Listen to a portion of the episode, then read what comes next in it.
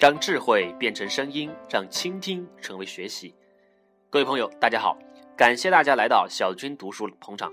今天继续为大家介绍你不可不知的人性第二章：求存在、求重视的人性。先给大家分享几段智慧语录。一般大多数上当的人呐，都是以为只有自己聪明，别人不聪明，而且存在占便宜的心理。这种人最容易上当受骗。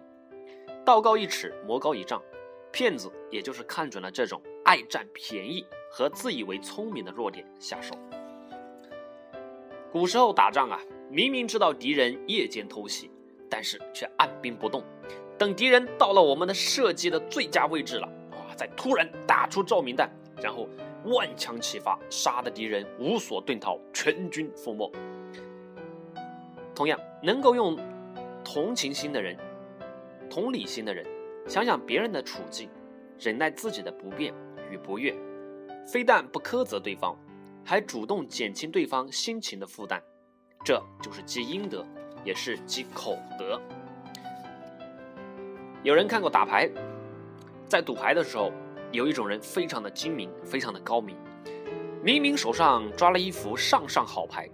但是他却不动声色，而且有时还故意做出怯弱、犹豫的状态，让别人继续跟，直到对方把所有的筹码都压上去之后，他再摊底牌，结果让对方输得连裤子都没了。先上车后补票，就算被踢下车，也白坐了几十里；先斩头后上奏，就算皇上皇后后悔。也已经人头落地。遇事碰上小鬼当家，越得把他奉为阎王。我们看武侠小说，很多武林高手常常死于也许某个野店村妇下的一杯毒，很多江湖大哥常常死在小弟伸出的一把刀。了不得的国际大律师，不知帮别人接了多少币。却很有可能被自己身边的一个小职员卷款几十亿，伤及五脏六腑。孙子兵法当中有一个秘诀，叫做为师必缺，讲的是围城打仗，四面的城一定要放开一放开一边为三边，为的是避免把敌人逼到绝路。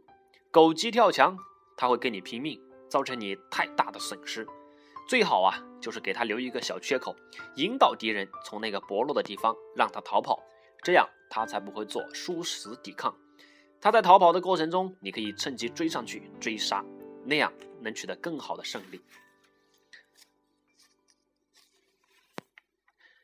当我十年前买房子的时候，请了一位律师负责签约。这位律师个子不高，声音也不洪亮，甚至说话有些含含糊糊的。我起先很担心，因为跟他是旧相识，又不好意思拒绝他，然后另请他人。结果到了签约的当天，卖方和买方面对面坐着，卖方的律师走进来，吓我一跳，居然是个身高一米九的巨人。我的律师坐我旁边，对面是对方的律师。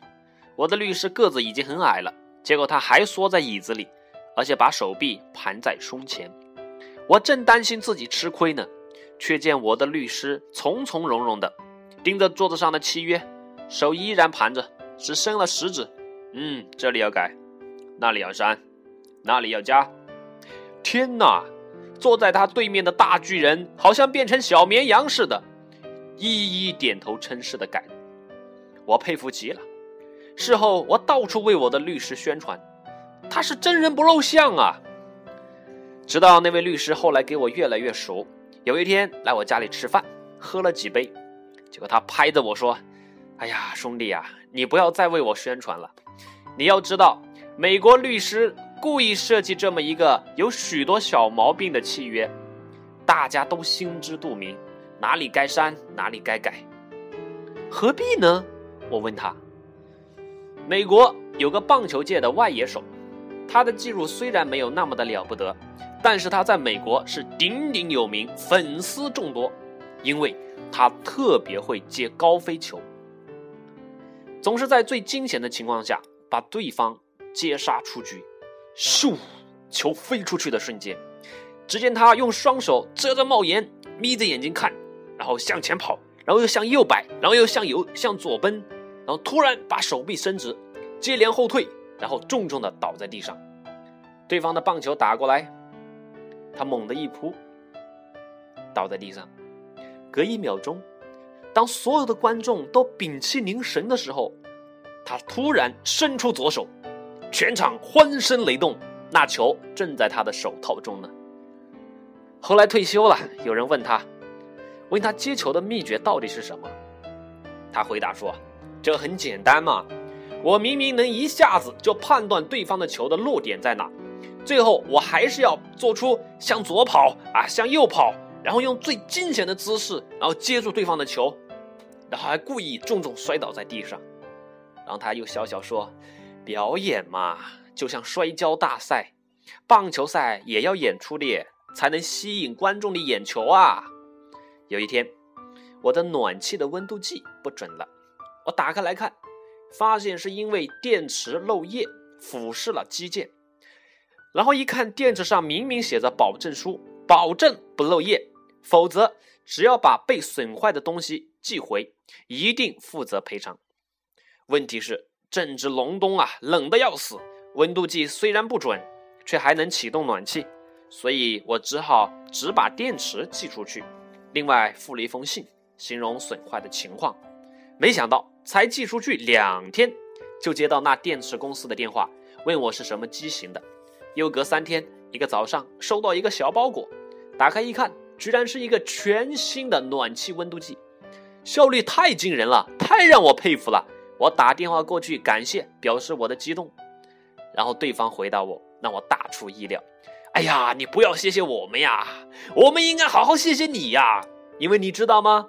我们的电池太好了，几乎根本就不漏液。如果再没有一个漏液的案子和客户投诉，或者出现类似的问题的话，我们这个客服部门啊，马上就要被讨论、被裁掉，我们就没饭吃了。不知大家有没有听懂这个故事？听懂这个故事？不知道你有没有懂故事里的这个道理？人们常常说啊，吃饱了没事儿干，闲得发慌，没事找事儿。更重要的是，如果一个人没事的话，就会生非、胡闹、惹祸。这几句话讲的真是太对了。一个人没事找事，无事生非，常常没别的原因，只因为闲得发慌。因为他闲得发慌，他怕自己的生命没有意义，他怕别人觉得他没价值，所以他内心着急，他精神焦虑，怕别人瞧不起他，怕别人把他当做不存在，他没用，也就说没地位，也就说得滚蛋，得下岗，没饭吃了。你说他怎么能不表现出不闲一点？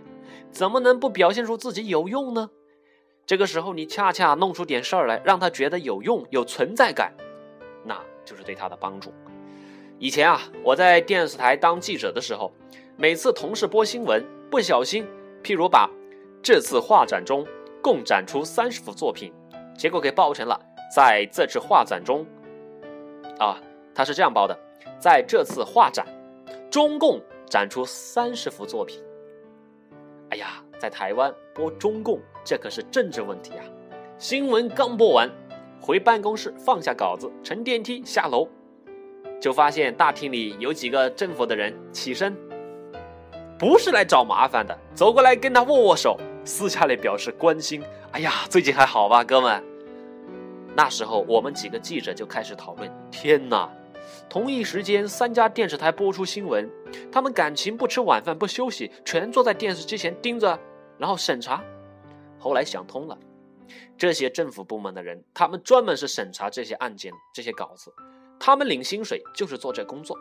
如果你十天半个月，有时甚至一年半载都招不出一个问题，都找不出一个鬼，那他们就可能面临被政府裁职、除去这个部门。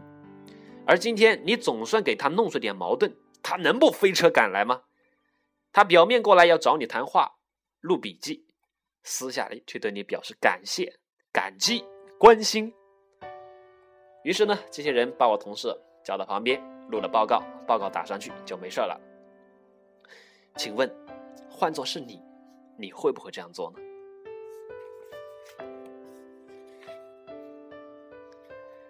什么叫不怕官，只怕管？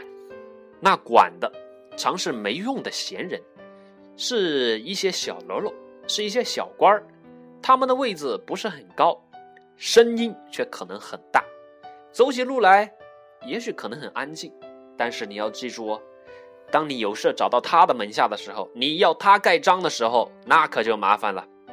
不信，你假设一下，你有一个公文急着办，然后送到他的办公桌上，那麻烦就是这样。老兄，他老兄鸽子压着，一会儿上厕所，一会儿擤鼻涕，再拿起来左看看右瞄瞄，隔半天，然后往里倒抽一口气，小声的说：“哎呀，兄弟啊，你这章难盖呀。”偏偏他真能挑出些规章条例来阻挡你，那大帽子抬出来呀，连顶头上司都不敢多说话，你又能怎么办呢？有的时候人人都知道好办的事儿，人人也知道这事难办，所以越是什么村书记啊、街道主任啊，哎呀，事儿越难办。搁在中国古话，这叫小鬼难缠，越是遇到小鬼。这是你越得把他当阎王爷待，像他这样的闲人啊，你不能瞧不起他呀，你得对他敬畏三分，否则有你好果子吃。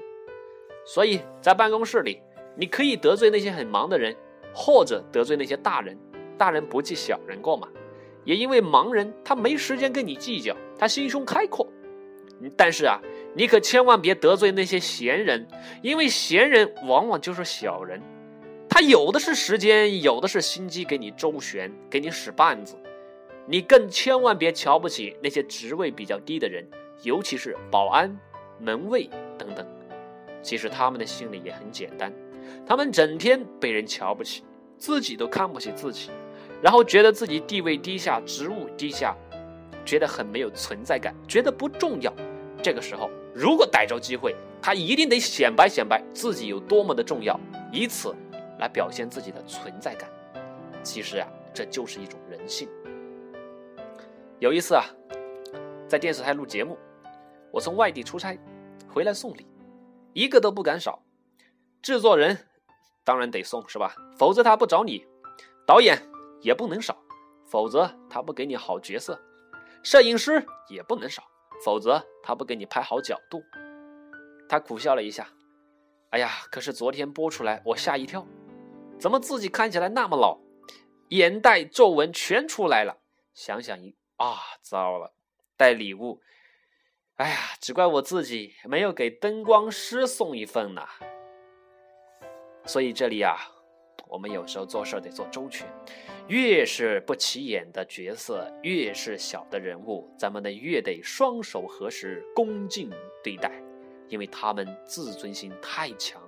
是一种自卑式的，他们伤不起，碎不起，不是看不起他们，而是要照顾和尊重好他们。我们不能不对这种人性表示谅解呀。你必须知道，闲人不但能挡你的路，能说你的小话，能抓你的小辫子，在关键时候，他往往能扯你的后腿。当你发觉自己位子不保的时候，你会怎么办？当你发现孩子果然要撞上桌角的时候，你明明一伸手就能救他，这个时候你会不会伸手？这就是人性。了解了这个人性啊，以后对孩子说话你可得小心，尤其是那些青春期叛逆的孩子，他们本来就处于这个期，你说东他偏往西，当你对他说。啊！当他向你要求买一双登山鞋，他说明年我要爬山，我我一定得买一双登山鞋，否则会摔倒的。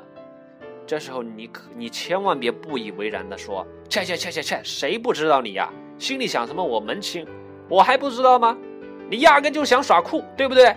你看同班同学某某某买了，你也非得要，对不对？你这点花花肠子，你可骗不了我。去去去，一边去。如果你这么说了。那他可能明天出去爬山，他就真给你挂彩回来了。他倒也不是假装摔倒，而只是他故意不注意、不小心，他顺着球的受伤，结果真受伤了。同样的道理，你明明知道你的另一半或亲近的人说他抑郁想死，你明明知道是撒娇，是闲的没话找话说，这个时候你千万别说：“哎呀，算了吧，得了吧，少胡说八道，谁不知道你呀？”哎呀，如果你这么说啊，小心他就证明给你看，造成无法挽回的悲剧。所以有的时候。有些闲的蛋疼的人，他就是想给你弄一点存在感，弄一点重视，想吸引你的注意力。但这个时候，你可得顺着他，双手合十，伤不起。让我们也记住，其实每个人都有自尊，都要被别人肯定，被别人重视。每个人都想有存在的意义，都想为这个社会、为他人做点什么事情。你知道吗？人最大的需求是什么？人最大的需求就是被需求的需求。不知道您听懂没有？就是希望自己的存在是有价值并且被认可。所以明明他闲，你可绝对不能表现出你觉得他闲，而应该想办法给他找点事儿做，使他不闲。如果你是老板，你更得小心你公司、你团队那些最闲的人了。一旦你发现他没事儿，你只有两条路：一。立刻请他走人。二，立刻找事儿让他不闲。你甚至得为他量身定衣，宁可无中生有，找一些事儿让他做，你也不能让他闲着。比如说，你让他去负责研究某个东西，等他投入精力研究完了之后，把报告给你。这个时候，你大可看也不用看，扔垃圾桶里。但你可别让他看着，你还得对他好好说话，否则呀。他就要制造事端，心平生恨事。今天这个时代没什么大事，大家吃饱喝足，有多余的精力没处发泄，没处放。也有很多人啊，没有事情腻着呀，他非得没事给你弄出点事儿来，以求被关注，以求存在。这是一种常见的人性，我们不可不去理会。更重要的是。如果有一些闲人，他向你进建议的时候，向你献点子的时候，你千万要小心听，装作很重视的样子，否则闲人很有可能证明给你看，要你好看。再换个角度啊，如果我们自己是一个闲人，或者你虽然不是闲人，但意见跟老板相左的时候，你该怎么办？好，今天的故事就讲到这儿，让咱们把这个问题放在下一章节来讨论，请看下一个故事。感谢大家收听，再见。